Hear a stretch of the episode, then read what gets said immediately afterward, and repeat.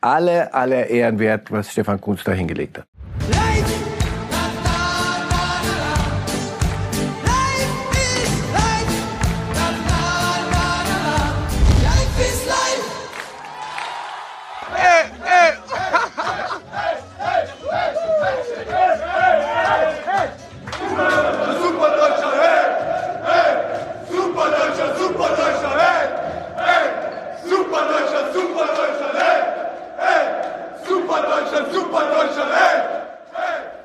Super Deutschland, Super Deutschland, hey, hey.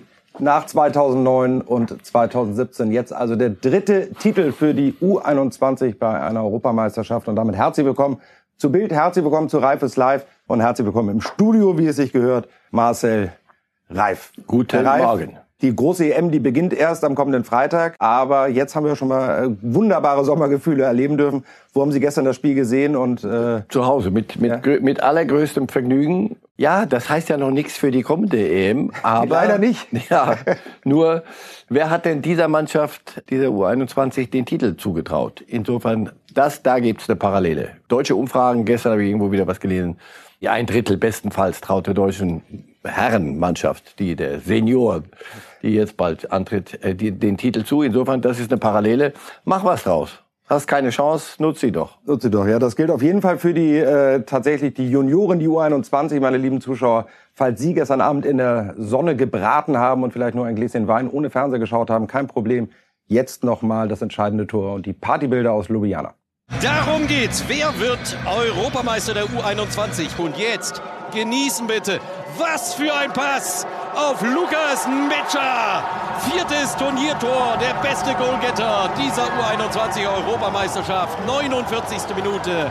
1 zu 0 Deutschland. Nicht nur hochverdient, sondern auch ein echter Genuss. Wie gegen die Niederlande im Halbfinale. Keine Torchancen Hälfte 2 zugelassen. Völlig verdient, überraschend, aber völlig verdient. Deutschland ist neuer U21 Europameister. Drittes Finale in Folge von Stefan Kurz zum zweiten Mal gewonnen und Rui Jorge, der portugiesische Coach, zum zweiten Mal unterlegen. Aber es war halt wirklich eine klare Angelegenheit. Großartige Mannschaftsleistung. Deutschland, herzlichen Glückwunsch, ist U21 Europameister. Ja, das sind doch wirklich herrliche Bilder. Die kann ich mich gewöhnen, wenn wir das auch in vier Wochen dann erleben nach dem Finale bei den Senioren. Wir haben alle nichts dagegen einzuwenden. Aber Ehre wie ihm Ehre gebührt, liebe Zuschauer. Wir werden jetzt ausführlich über diese wirklich geile Truppe reden. Und das tun wir mit unserem Reporter vor Ort, Kevin Schwank, der in Ljubljana ist, zugeschaltet für uns das gesamte Turnier verfolgt. Kevin, da bist du. Leichte Augenringe. Wie kurz war deine Nacht? Hast du auch mitgefeiert? Das darf man ja als Reporter dann auch mal, wenn man einen Titel quasi holt. Ja, Kali, erstmal schöne Grüße aus Ljubljana. Ich stehe direkt vorm äh, Mannschaftshotel Radisson Blue. Ja, hier steht gestern im äh, 15. Stock äh, die große Party. Äh, ich kann berichten, Stimmung war top. Ihr habt einige Bilder aus der Kabine ja schon gesehen. Und ja, schöne Party. Freunde, Familie durften dabei sein. Hier wurde vor dem Hotel eine Teststation aufgebaut. Und ja, damit alle ähm, Corona-frei feiern können. Es war eine schöne Party. Es ging lange und ich kann verraten, ähm, einige haben das Bett nicht wieder gesehen. Der Niklas Dorsch, einer der, der wirklich EM-Helden, ein sensationelles Finale gespielt und auch das Turnier davor schon großartig. Der hatte ja angekündigt nach dem Spiel, ab jetzt sind die äh, DFB-Verantwortlichen dafür zuständig, dass er heute überhaupt noch den Weg zur Abfahrt findet. Das war die Ankündigung, mal richtig Vollgas zu geben. Ähm, erzähl uns ein bisschen, hast du Infos, wie die Jungs tatsächlich gefeiert haben? Da wird es ja das ein oder andere Kaltgetränk sicherlich gegeben haben, oder? Ja, also die Jungs haben ähm, tatsächlich ähm, feuchtfröhlich gefeiert. Sie haben es auch angekündigt. Riedle Barco hat gesagt, er wird zum Firebeast. Ja, abends gab es Bier und Gin Tonic. Das waren so die berühmtesten und beliebtesten Getränke. Ja, wie gesagt, Dorsch hat ordentlich Gas gegeben und zur Belohnung gab es ähm, den Pokal mit aufs Zimmer. Kevin, die Frage noch an dich. Du begleitest seit äh, vielen Jahren ja die U21. Das war ja nicht deine, äh, deine erste äh, Endrundenteilnahme, die du mit der deutschen Nationalmannschaft da begleitet hast. Ähm, sag einmal so den Stellenwert äh, oder wo, wo würdest du das Team einordnen? Das ist ja schon eine sehr besondere Truppe gewesen oder ist es ja immer noch? Die fällt ja nicht komplett auseinander. Ehrlich gesagt, die, dieser Sieg ist, kam überraschend. Man konnte davon nicht wirklich ausgehen. Ähm, ist der ganz große Star, klar, ähm, Flo Wirtz ist der ganz große Star der Mannschaft. Der hat in der Gruppenphase noch gefehlt.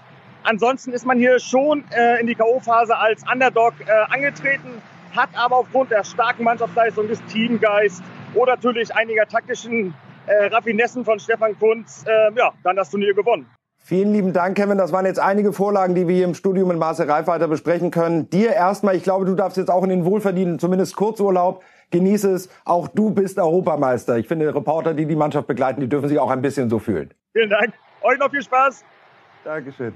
Äh, ja, Ralf, wie gesagt, wir werden äh, ausführlich jetzt über die ganzen Jungs reden. Ähm, Stellenwert habe ich eben gerade Kevin schon gefragt. Der Stellenwert so einem U21 äh, EM, äh, wie ist der in Ihrer Meinung nach einzuordnen? In der Vita eines Fußballers dann? Naja, das ist der, der letzte, der allerletzte Schritt. Und da sind Sie ja schon gestandene Profis, das darf man nicht vergessen. Das ist der allerletzte Schritt zu dann höchsten Ehren. Insofern das ist eine Stufe, wenn du da international bestehst, kannst du nicht alles falsch machen. Also sehr hoch einzuschätzen, grundsätzlich. Und im Konkreten, äh, wer hat denn dieser Mannschaft, habe ich wohl gesagt, die, diesen Titel zugetraut? Im Gegenteil, äh, als sie da hinfuhren, Stefan Kunz auch in einigen Interviews, nicht nur auf die eine U21, sondern auch auf die anderen U-Jahrgänge, die da kommen, oder besser gesagt nicht kommen. Also das war ein schwarz, schwarz, schwarz Bild des deutschen Nachwuchses. Und dann fahren die dahin und gewinnen das. Damit ist nicht alles gut und nicht alles richtig und äh, in der Rückschau auch nicht, ja, das werden wir schon wieder irgendwie hinkriegen. Das ist so ein bisschen so deutsche Fußballmentalität seit vielen Jahrhunderten, scheint mir. Wenn dann irgendwo so ein Titel kommt, hast du einerseits die, die goldene Seite, komm, lass uns freuen, und andererseits aber jetzt bitte nicht wieder sagen, Wer hat denn die Sterne hier auf der Ding? Die anderen, ist mir doch wurscht. Das war mal im DFB lange Zeit so, so sprech, wenn es hieß, sag mal, wollen wir uns nicht mal an der Jugendarbeit und an dem Nachwuchsförderung, so Frankreich, Spanien, die machen, glaube ich, was wir da so hören, gute Dinge. Wer hat denn die Sterne hier? Die vier oder fünf oder was? Das wäre ganz schlecht.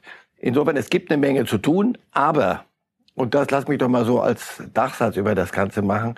Ich benutze immer wieder bestimmte Sprüche. Also Teamgeist ist so wichtig und die Mannschaft muss dann besser sein als die Summe der Einzelteile. Und es ist so wichtig und dann geht es nicht um die besten Spieler, sondern um die beste Mannschaft. Und dann fahren da irgendwelche Jungs hin und ich muss zugeben, ich werde sie mir jetzt genauer auf Fotos angucken. Ähm, nicht böse sein, aber von denen hätte ich, wenn sie an mir im Supermarkt an der Kasse stehen, weiß ich nicht, wie viele ich von denen erkannt hätte.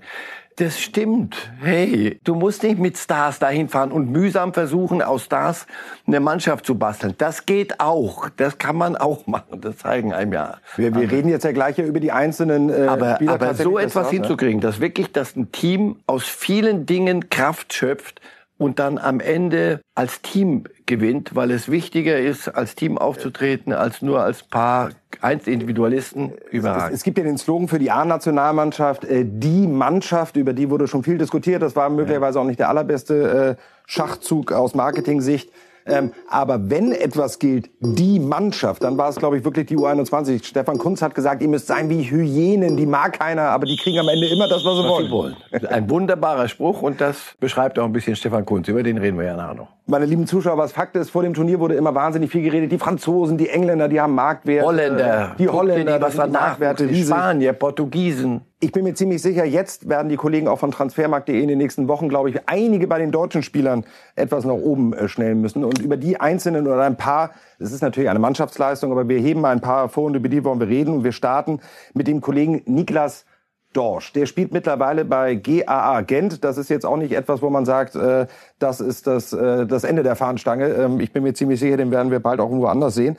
Eine Sache, bevor wir darüber reden, Herr Reif, wollen wir einmal noch ein Video uns anschauen von der Großmutter Dorsch, denn wahrscheinlich war das der entscheidende Baustein, diese Motivation möglicherweise für den Titel.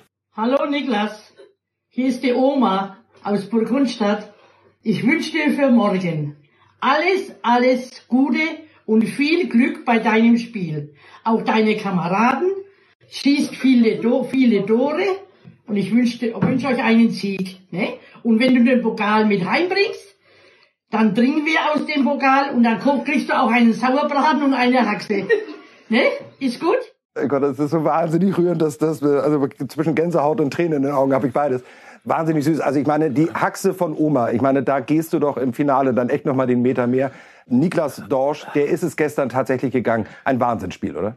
Ja, und das, das ist die Prämie, ja. Ja, also ihr habt doch heute, habt ihr nicht heute ein Blatt, äh, was die, was die Ahn hatte, oder am Sonntag war das Ahn Nationalmannschaft? Verdient, ja. Was ging die 300.000? Ja, ein bisschen mehr, glaube ich sogar, ja. 400.000. Ah, gut. er kriegt eine Haxe und nicht, äh, nicht runtermachen. Und einen Sauerbraten. Also, ja, ich, ich hoffe nicht gleichzeitig, obwohl jetzt ist erstmal Pause, aber der wird schon wissen, dass es danach wieder ums Fußballspielen geht. Er ist doch ja, hör auf, das, und das ist ja wahr. Die habt ihr doch nicht gekauft, das ist doch keine Darstellerin, oder? Das Nein, habt ihr nicht nein, gedreht, das, das, ist keine, die Wahrheit. keine Schauspielerin. Also, Könnte in der das- Lindenstraße sicherlich eine große so, Rolle übernehmen. und wenn das so ist, dann weißt du, hey, es gibt auch in diesem Fußballgeschäft und es wird wieder, wir werden wieder über Themen reden, Ablösesummen und was weiß ich was alles später mal, irgendwann mal. Heute lass doch mal gucken, eine Oma schickt dir sowas und er hat hinterher im Interview gesagt, die Oma, ich liebe dich. so, wenn es darum geht, auch, hey, du, kann doch noch nicht alles im Eimer sein. Aber lassen Sie uns auch ein bisschen sportlich werden. Äh, Also Niklas Dorsch, ähm, einmal ein Fazit von Ihnen. Also äh, da wird Gent nicht äh, das, das Ende der Fahnenstange, wie ich Nein, aber dass es Gent ist, ist doch richtig. Ja. Das ist doch, weil er das ge- gemerkt. Schau, ich lebe in der Schweiz und guck viel Schweizer Fußball, weil ich da auch arbeite. Das ist eine Ausbildungsliga. Anfangs, als ich das dort gesagt habe, boah, ah, Mensch, macht er uns wieder klein. Mittlerweile ist das nicht, weil ich es gesagt habe, es ist, es ist klare Common Sense. Wenn ein 18-Jähriger dort Fußball spielen kann, dann kannst du ihn spielen lassen, weil niemand von dir erwartet, dass du nächste Woche Real Madrid aus den Schuhen prügelst. Und wenn du merkst, und in Deutschland jetzt kommt, wir kommen langsam der Sache näher über die Musialas und sowas, dass man auch mal ein bisschen was riskieren muss. Da hat Corona, wenn es was Gutes hatte, das Elend, ein bisschen geholfen. Lass uns mal gucken, was wir so im Nachwuchs haben. Und so ein Dorsch ist doch ein Musterbeispiel. Im eigenen Lande kommst du nicht zum Spielen und du musst in dem Alter kicken. So Nübel auf der Bank sitzt, so ein bisschen trainieren, mach dich nicht lächerlich. Du musst kicken in dem Alter. Und dann machst du halt den Umweg über, über Belgien. Dort wirst du nicht weltberühmt. Aber wenn der Kunst dich im Auge hat, wirst du U21-Europameister und danach geht's ganz woanders hin. Und auf so einer Bühne dann die Leistung Ja, abzurufen, das wird nicht schaden. Ähm, weiterer äh, belgischer äh, oder ein Spieler, der in Belgien sein Geld verdient, ist äh, Lukas Menscher. Der Mann des Tages sicherlich gestern, weil er das entscheidende Tor Fehler gemacht hat. gemacht, hat einen großen Fehler gemacht, ist Torschützenkönig geworden. Ab jetzt, Ab jetzt äh, ja, ja, aber hallo. Ja, auf, was glaubst du, wie viel auf der Tribüne dort in Ljubljana, wie viel, wie viel Agenten und und Spieler, und, äh, Clubvertreter da waren? Na, was glaubst du, warum die da hinfahren? Na ja, her damit. Also der wird äh, vom Lachen wahrscheinlich dann in der Tat bald nicht mehr Und ist ein. Mittelstürmertyp. Also, Darüber wollen wir ja. noch reden. Äh, Eine Sache nur, das wissen auch die wenigsten Zuschauer, da bin ich mir sicher. Ähm, Das ist ein Portugal-Experte, der hat tatsächlich 2017 für die U19 Englands bereits äh, Portugal im Finale geschlagen. Damals, also mit England Europameister in der Jugend, jetzt mit Deutschland. Ähm, Jetzt ist muss es einer, sein. Aber ist es einer für die Arbeit? Er ist ein klassischer Neuner vorne drin, auch wenn er die Rücknummer Weiß ich noch nicht. Lass uns mal gucken. Zumindest, äh, also gegen wen habt ihr da gespielt? Gegen irgendwelche Würste oder war das ein Turnier? Also, wenn du da äh, Tore machst, musst du es doch halbwegs können. Dass du bei den Engländern auch schon in der U19 gespielt hast, die können ja alle blöd sein und irgendeinen Blinden da hochjubeln. Also, der kann was. So, jetzt lass mal gucken. Natürlich ist das dann der nächste Schritt. Das ist nicht, steht nicht im Buch, dass alle von denen, die gestern Europameister geworden sind, jetzt Weltkarrieren hinlegen. Aber Manchmal ja, liegt ja auch ein bisschen Fluch drauf. Äh, Julian Pollersbeck hat gestern selber geschickt, äh, als er mit 2019 Europameister wurde. Am Tag danach war er HSV-Spieler, da ging es mit der Karriere dann ein bisschen weiter bergab. Ähm, also Menschen haben wir gesprochen. Wir haben noch weitere unglaubliche Spieler, finde ich, da gehabt. Ein Riedle Baku, der hat auch schon die der Baku ist schon längst A-Nationalspieler. Aber nicht bei der EM jetzt. Ja, weil hat Löw andere Dinge gesehen, aber den sehen wir ab jetzt äh, von nun an im Deutschen. Es kann ja theoretisch auch sein, wenn wir einen äh, schweren Ausfall noch haben vor dem ersten Spiel, dass man nachnominieren könnte. Das wäre aber also das einer. ist einer. Der steht im Buch für A-Nationalmannschaft. Florian Wirz, der wiederum hat international mit 45 Millionen Marktwert schon, äh, ist er schon in neuen Kategorien. Auch schon beim nächsten? Turnier Und dann ganz, ganz schnell, den, den Spaß gönnen wir uns noch und äh, gehen ein bisschen rüber ins nächste Thema dann schon. Mit äh, Karim David Aliemi. Der ist äh, von Unterhaching ausgebildet worden, für drei Millionen nach Salzburg dann gewechselt und äh, würde, glaube ich, Usain Bolt äh, alle Ehre machen. Was war das denn? Was hat der denn für ein Tempo? Das habe ich wirklich selten gesehen. So, und was ist Tempo heute? Eine der wichtigsten Dinge im internationalen Fußball. Also auch den Namen sollten wir uns merken. Guckt dir das Gesicht an, damit ich an der Kasse beim Ja, nächsten Mal nicht sage, was, warum drängen Sie sich denn vor hier? Dann, ähm, dass wir uns die Autogramme dann von den Jungs holen. Jetzt sind sie noch leicht zu kriegen, weil, Ja. ähm, und die Zeit nehme ich mir auch noch, wir sind uns sicher, bei äh, Top-Clubs spielen die Jungs alle noch nicht. Das ist aber eine Frage der Zeit, bis ein Teil zumindest es wahrscheinlich schaffen wird, um ins ganz- obere Regal Ganz einzuschlägt, sicher. oder? Ganz, der Transfer, lass uns mal den Transfermarkt beobachten und machen Ja. uns mal die Liste von denen, die jetzt dabei waren. Da wette ich mindestens die Hälfte. Auf dem Transfermarkt ist erstmal noch nicht Stefan Kunz. Und damit kommen wir zum Vater des äh, Triumphes. King Kunz haben wir es genannt. Eigentlich immer reserviert für King Klopp. Aber ich glaube, Stefan Kunz hat das auch verdient. Wie sehr ist dieser Titel, der zweite, den er holt, mit dem Namen Stefan Kunz tatsächlich verbunden? Naja, untrennbar. Komm, also. Und auch der, der Typus. Ich kenne Stefan Kunz ein bisschen aus Kaiserslauterer Zeiten. Ich Wir auch. Und da war ein ganz anderer Typ, Herr Reif. Ja. Ich hatte äh, immer, wenn äh, er mich Ich- anrief auf dem Telefon, wusste jetzt kann ich das äh, Telefon erstmal 30 Sekunden weg, weil es gab äh, eine Schreitirade. Und er, äh, auch als Trainertyp, ich dachte nicht, dass er es im Großen tut. Aber vielleicht war Clubfußball nicht seine Sache. Und siehe da, mit so einem Nationalteam.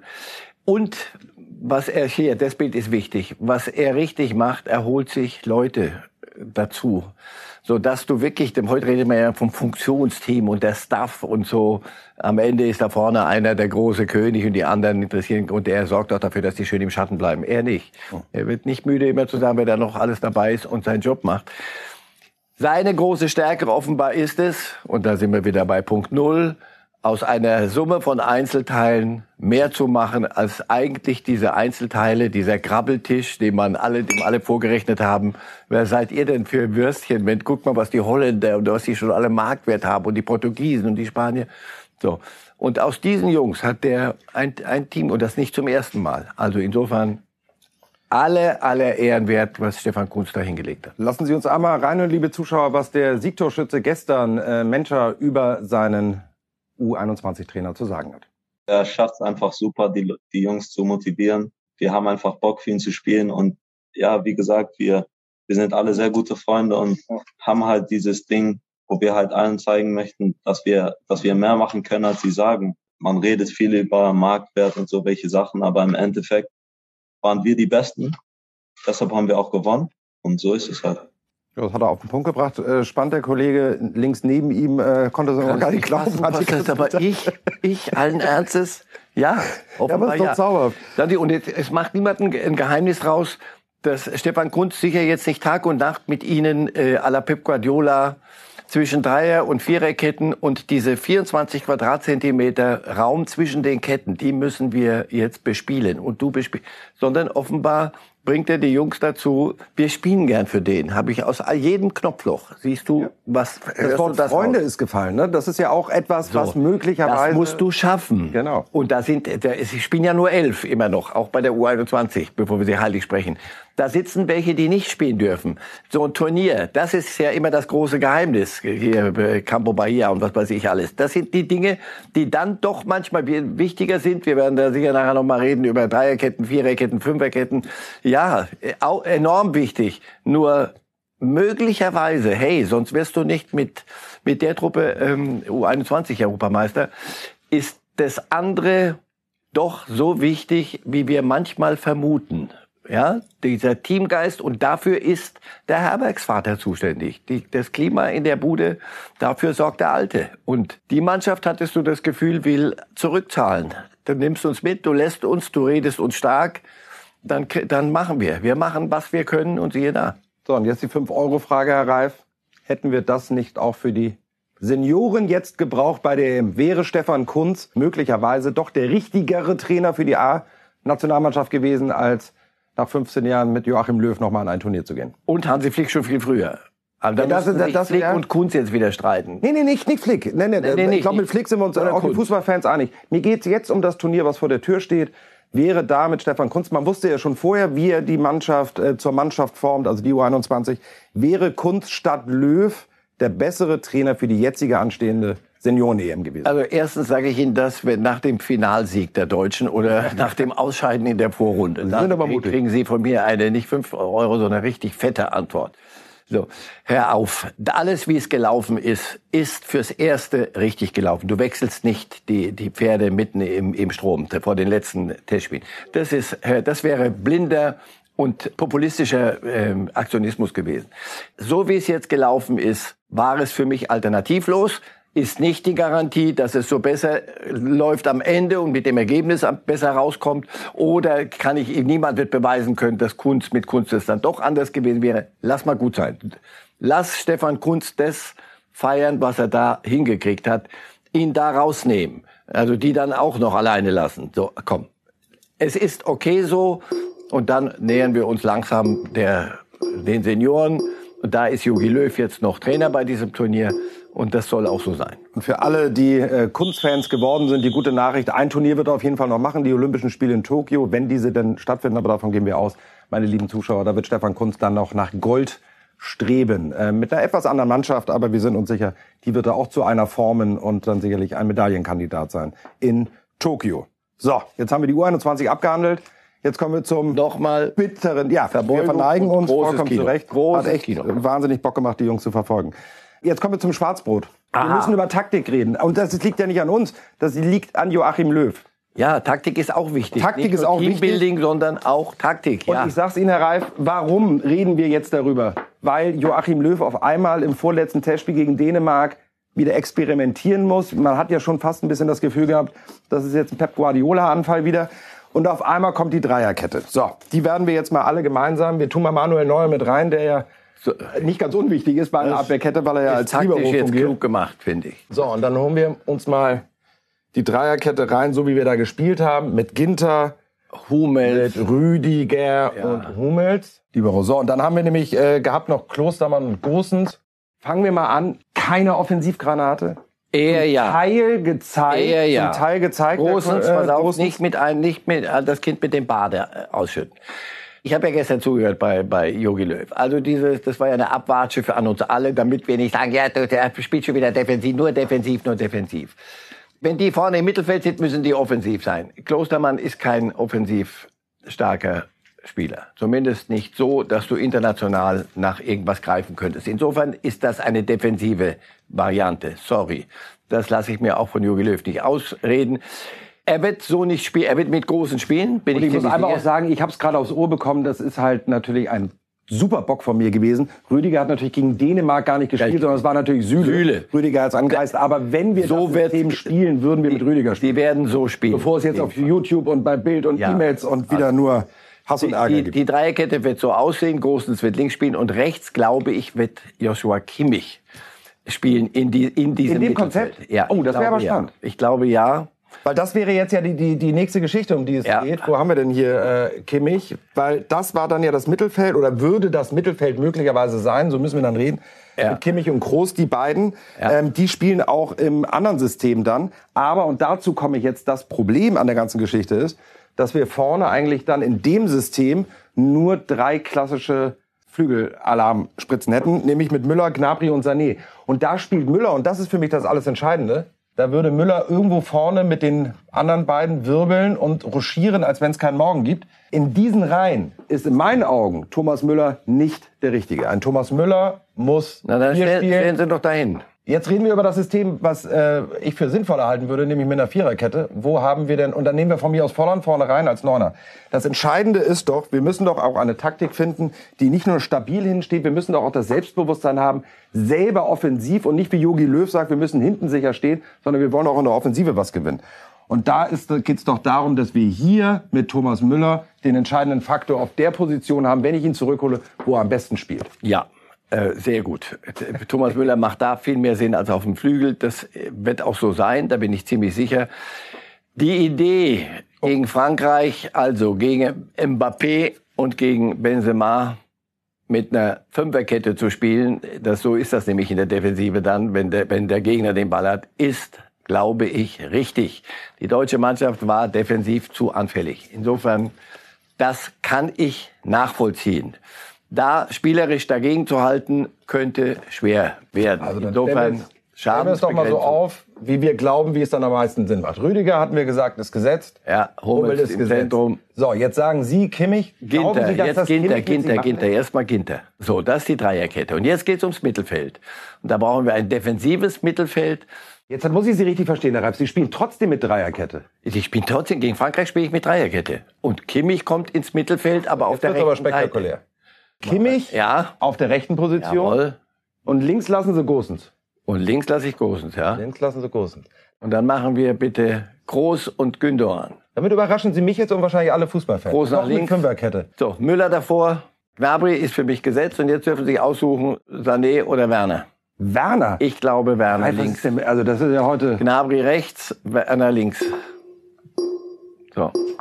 Glauben Sie, dass es so kommt oder wäre das Ihre Aufstellung? Im Moment wäre das meine Ausstellung. Also das muss ich jetzt erstmal sacken lassen. Also das sind äh, deutlich andere Namen und eine taktische Ehrlich? Aufstellung, die ich erwarte. Ja, also so würde ich vorne und hinten nicht spielen. Allein schon, und das bitte nicht persönlich nehmen, mit Timo Werner in der Startelf. Ja. Damit gewinnen wir keinen Blumentopf. Das klingt böse, ist aber so. Der Wenn muss du- kommen, wenn wir 2-0 führen, um das 3-0 zu machen. aber Gegen alles Ungarn, andere. nein. Gegen Ungarn niemals, weil er da keinen Platz hat, weil die hinten stehen. Gegen Frankreich, wenn die selber, und die trauen sich eine Menge zu und sind eher leicht favorisiert, mindestens leicht favorisiert, wirst du Platz kriegen und wirst die Schnelligkeit von Werner ausspielen können. Machen Sie, der kommt mit der Brust, breiten Brust eines Champions League-Siegers. Und ja, der hat wieder Chancen ver verhühnert. Gucken sich die Zahlen bei Chelsea an. Ja, er hat noch lange nicht zurückgezahlt, was er gekostet hat bei Chelsea, wenn wir nur mal beim, bei dem schwachsinnigen Marktwert bleiben. Aber er hat sehr, sehr gute Zahlen, Assists und Tore. Der kann das. Und Sané ist mir im Moment noch zu wackelig. Aber gut, dass wir so etwa solche Möglichkeiten haben. Im Mittelfeld wird Goretzka zurückkommen. Wir haben Can kannst du bringen, wenn es, wenn es darum geht, wirklich äh, zu kitten, die Fugen. Aber ansonsten, und Kimmich, ja, wenn's, wenn du ihn brauchst, wird er über rechts marschieren. Wenn du ihn brauchst, wird er in der, er wird sowieso, da rennt er so auf dem ganzen Platz rum. Insofern, ja. Also das wäre so eine Taktik, die könnte ich mir Und da die Sendung ja äh, reif ist live, heißt es Ihr Wort Gesetz, wie sich das hier gehört. Das steht in wir- allen Arbeitspapieren drin. Was Herr Reif sagt, ist Wir Gesetz. können ab jetzt machen wir Unterberg ist. das Wir wär werden gar- mir no also, jokes with names. Das Nee, also wenn Unterberg zu entscheiden hätte, dann qualifizieren wir uns äh, für kein Turnier mehr. Das wäre äh, nicht gut. So, jetzt haben wir äh, viel zu lange ähm, in ein Thema reingeredet, um das es sich lohnt zu reden. Ähm, denn nicht der Mensch, der alles entscheiden muss, der Mann, wie aufgestellt wird und wer spielt und wer eingewechselt wird, es ist Joachim Löw. Wir wollen jetzt aber nicht über den Trainer Joachim Löw reden, sondern in erster Linie über den Menschen Joachim Löw. Warum wollen wir das jetzt nochmal tun? Das hat Jogi Löw selber zu verantworten, auch das durch ein großes Interview in der Zeit am vergangenen Donnerstag bereits schon digital am Dienstag zu lesen. Das hat nicht nur hier in der Redaktion äh, die, die, äh, die Lager gespalten, sondern ich glaube auch draußen. So persönlich haben wir den Bundestrainer, äh, keine Frage, noch nie äh, reden hören oder, oder äh, ihn Zitate von ihm lesen können. Was haben Sie gedacht, als Sie das Interview gelesen haben? Da zieht einer Bilanz und erklärt nochmal sich und vieles, was wie möglicherweise warum gelaufen ist. Und dieses Recht, das muss nicht jeder machen. Mein Ding wäre es nicht, weil das nehme ich dann mit für mich selber. Aber diese Fotos gibt's ja. Dieses Foto eben, was wir eben gesehen haben an der Laterne da in Sochi. Ja. Das hat, kriegt er ja um die Ohren gedonnert. Äh, Ein Bildfoto nach wie vor. Ja, Respekt. Dieses gibt's allerdings auch. Das Da war- Campo Bahia. das war Brasilien. Am, am, also, da zieht einer Bilanz und das musste raus. Da mussten ein paar Dinge raus, weil er, glaube ich, auch eine Menge einstecken musste. Und weil er, das muss man sich ja schon mal geben, die, die Fallhöhe, die wir da erlebt haben. Also da wird einer Weltmeister, mehr kannst du als Nationaltrainer nicht holen, so viel ich weiß. Und danach spielst du ein Turnier wie Russland. Also wo du wirklich normal vom Hof gejagt wirst, aber wirklich anderswo in Deutschland zum Glück, ich finde, nicht. sondern Das da war der noch Titelbonus, den er sich von um. 2014 im Ja, Normalfall wäre ja auch weg gewesen. Will ich nochmal diskutieren. Nur, was das mit einem Menschen macht, solche, und das schildert er in diesem Interview oder macht er einem nur ein bisschen deutlich. Mich hat das nicht abgestoßen. Die Frage ist, Bilanz ziehen vor einem Turnier und das wirklich unmittelbar vor einem großen Turnier, vor seinem letzten Turnier. Der Zeitpunkt, der irritiert dann doch. Und da gibt es zwei Lager. Die einen sagen, das ist völlig fein. Wenn er möglicherweise bei der EM früh rausgeht, interessiert es keinen Menschen mehr. Es ist ein gutes Recht, doch einmal Bilanz zu ziehen. Aber trotzdem für Sie, der Zeitpunkt vor einem Turnier, ist der richtig oder falsch? Wie gesagt, nach Abpfiff des Finals sofort von mir eine gültig, allgemeingültige Antwort. Nehmen Sie es doch mal positiv. Das ist auch etwas, was die Spieler lesen, die er da mitnimmt. Ganz im Ernst. Also ja, Sie lesen, Sie Lesen, die es können mit. lesen, Machen die Herr sich, Unterberg. aber machen die sich da wirklich ernsthaft Gedanken? Machen die sich vielleicht sogar ein bisschen lächerlich über ihren Trainer oder nehmen die das ernst, weil sie auch nochmal Yogi als Nehmt es möglicherweise positiv, ja, Ja? weil sie, weil ihr Trainer ihnen dann nochmal zeigt, du, ich bin nicht nur hier der Verantwortliche und ich muss es sowieso am Ende schlucken, was ihr mir und dass meine Karriere jetzt im Moment so zu Ende geht, ist auch habe hab ich auch euch zu verdanken, im guten wie im nicht so guten Russland. Ich glaube, dieses Interview ist auch an die an die eigene Mannschaft gerichtet ein bisschen. Und Also ich höre bei Ihnen raus- Herren wissen, Leute, ihr müsst mir nicht, ihr müsst nicht für mich spielen, aber gegen mich oder sonst was, bitte auch nicht. Nehmt das doch mal mit, was, was das mit mir gemacht hat. Ich glaube, dass das äh, nicht verkehrt ist. Er hatte ja auch nochmal betont, dass auch er ein Mensch sei. Natürlich ist er Korrekt. ein Mensch und Ja. er hatte auch, Ja. und da muss man auch ehrlich sagen, auch von uns, von der Bild, ordentlich auf die Mütze bekommen. Wir sind Sorry, er ist Nationaltrainer, das macht er öffentlich. Äh, darüber da, da, nicht. If you can't stand the heat, stay out of the kitchen. Äh, Wenn es dir zu heiß in der Küche bleibt, äh, wenn du ja, es dir zu heiß, bleib weg aus der Küche. Also insofern nein, nicht zum Heulen. Das ist ein ernsthaftes Interview. Da wird auch, der, ich finde auch nicht, dass er da irgendwas klittert und beschönigt, sondern Nee, brutal ehrlich. Ja. So kommt es rüber, in der Tat. Und so, damit ist er einer von ihnen und ähm, damit macht er sich auch angreifbar. Auch das menschelt. Ich finde Menscheln nicht verkehrt. Wir waren vorhin bei Stefan Kunz und wie man eine Atmosphäre schafft. Absolut. Mein, meine, meine Meinung dazu, ähm, Interview toll, Zeitpunkt grenzwertig, Let's hätte see. auch, hätte auch ähm, Let's see. äh, Ende Juli gereicht. Aber let's see, wir sind uns ja eigentlich schon einig, also am Ende des Finals. Ne? Also ich meine, so oft wie Sie das heute gesagt haben, so selbstbewusst äh, habe ich Sie selten erlebt. Sie sind davon überzeugt, dass es gut wird. Heute Abend erstmal gegen Lettland. Ähm, diesen Vorbereitungsstein äh, müssen wir noch aus dem Weg räumen. Ihr Tipp ganz schnell heute Was Abend gegen Lettland? Ja. Die 3-0. 3-0. Und wenn nicht, dann ist es Interessiert aber eigentlich- 1-0. Und das wird an der Europameisterschaft auch nichts ändern. das Dann nerven wir uns wieder und sagen, um Gottes Willen. Äh, Und dann fahren sie mit noch mehr underdoggig dahin. Äh, Lettland, ja, was, was, was soll heute Abend Ja, was soll- passieren? Ich ja. guck's mir an, weil ich muss. Aber ganz sicher nicht, weil mir heute, weil ich ein- wirklich noch mal ein Späßchen haben möchte am späten Abend. Rollen Sie den Fernseher auf, in den Garten oder auf die Dachterrasse und dann mit einem, so. mit Und einem damit Gläschen Wein wird genug das, runterschmeißen. Ja, genau, mit einem Gläschen Wein wird das ein bisschen, mit Sicherheit ein bisschen leichter zu ertragen sein. Und eine Sache, doch, die Zeit nehmen wir uns noch. Nochmal spannend, Herr Reif, ähm, gerade aufs Ohr noch mal bekommen. Es gibt einen Corona-Fall in der spanischen Nationalmannschaft, Busquets. Viel spannender ist aber, dass die gegen Portugal gespielt haben und jetzt die Portugiesen möglicherweise als gesamtes Team bis zu zwölf Tage in Quarantäne müssen. Wir merken also auch, wenn wir draußen alle wieder sind, das Corona-Thema wird uns auch bei der EM weiter beschäftigen. Ja, und wir so tun so, als wäre alles Ja. völlig normal. Nee, das, wir sind immer noch über- ohne Zuschauer. Wir haben eine Saison erlebt, dass das alles so geklappt hat. Dass diese EM, im Übrigen, überall steht noch EM, meine ich, EM 20, EM 20, nee, das ist 21, ich denke mal, was? EM 21. Das alles, da haben wir so ein bisschen weil das Menschen, das Menschen Natur ist, einfach ein bisschen verdrängt. Das, solche Dinge wie jetzt Busquets, das zeigt uns, wir sind immer noch auf Naht genäht und auf Kante genäht und alle gut beraten, die Dinge noch nicht ganz abzufeiern, wegzutun. Definitiv. Mein lieber Reif, wir sehen Sie am Freitag wieder. Dann heißt es auch 10 Uhr wieder Reif ist live. Bis dahin holen Sie sich keinen Sonnenbrand, aber genießen Sie die Sonne, bleiben Sie gesund und wir freuen uns sehr, Sie am Freitag neben mir begrüßen zu dürfen. Alles klar. Servus. Life